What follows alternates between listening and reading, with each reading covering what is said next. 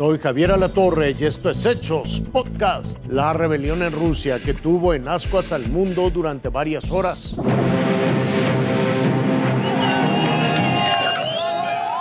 Ve usted a la población de Rostov, el sur de Rusia, despidiendo a los mercenarios del grupo Wagner. Los trataron como héroes, no como enemigos ni como mercenarios, que es lo que son. Con Yevgeny Prigozhin, líder del grupo, la gente quería fotografías. Los rusos lo ven como héroe, no como enemigo. Mientras a las autoridades rusas les lanzaron insultos. Durante 24 horas el mundo vio a los mercenarios del grupo Wagner marchar hacia Moscú.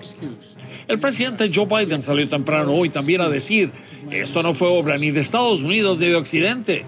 We made clear that we were not involved. We had nothing to do with it. This was part of a struggle within the Russian system. En Moscú se temía un baño de sangre de los mercenarios contratados por Rusia contra las fuerzas de defensa de Putin. Mientras las tropas de Ucrania aprovecharon para aumentar su ofensiva, limpiando a tiros las trincheras rusas y disparando artillería contra los puestos rusos. Dice que están disparando obuses porque ahora es el mejor momento para hacer daño a las defensas de Rusia. Los mercenarios se rebelaron contra Putin protestando por sus errores militares. Prigozhin acusó a los militares rusos de matar a sus hombres con misiles, pero Rusia lo niega. Los mercenarios tomaron Rostov porque es la sede del cuartel general militar al sur de Rusia. Furioso Putin salió en la televisión estatal para llamar traidor a Prigozhin. Mientras lo hacía, los mercenarios de Prigozhin avanzaban hacia Moscú.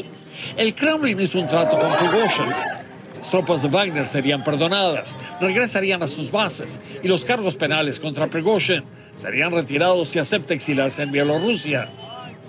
Esta mañana los rastros de la insurrección fueron borrados y todo quedó en una calma provocada por el miedo a una guerra civil. Al final, Putin sobrevivió, pero quedó muy devaluado.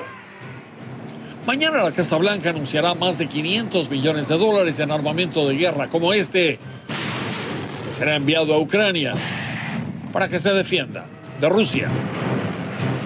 Yevgeny Prigozhin, desde algún lugar, está escondido. Hizo declaraciones hoy diciendo que él nunca trató de darle un golpe de Estado a Putin, ni tampoco trató de dañarlo. Los dos hombres fueron muy cercanos, pero ahora están totalmente alejados. Y lo más curioso de todo esto es Prigozhin, con intención o no, lo único que hizo fue ridiculizar a Putin y hacerlo ver pequeño y más débil. Y eso lo hizo en el peor momento. Una corte de Nueva York va en contra de los presuntos proveedores chinos de los cárteles de la droga mexicanos.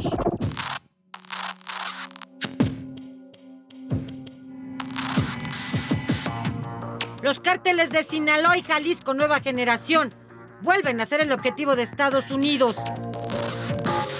Ahora, a través de sus presuntos socios chinos. Por primera vez en la historia, el Departamento de Justicia presentó acusaciones formales en cortes de Nueva York contra cuatro empresas que operan en China, que fabrican los precursores químicos y que supuestamente abastecen a los cárteles mexicanos para producir el fentanilo. Los cargos por conspiración criminal derivan de una investigación encubierta de ocho meses que permitió la detención de Wang y Chen, dos altos ejecutivos de la compañía Marvel Biotech así como el aseguramiento de 200 kilos de precursores químicos en un almacén de Los Ángeles, una cantidad que podría servir para matar a 25 millones de estadounidenses, de acuerdo con los documentos del Departamento de Justicia de Estados Unidos. That includes not only going after the leaders of the cartels, their drug and gun traffickers, their money launderers, security forces, and clandestine lab operators. It also includes stopping the Chinese chemical companies that are supplying the cartels with the building blocks they need to manufacture deadly fentanyl. Así una vez más Estados Unidos enfila sus baterías al exterior para enfrentar la grave crisis de salud por el consumo de fentanilo.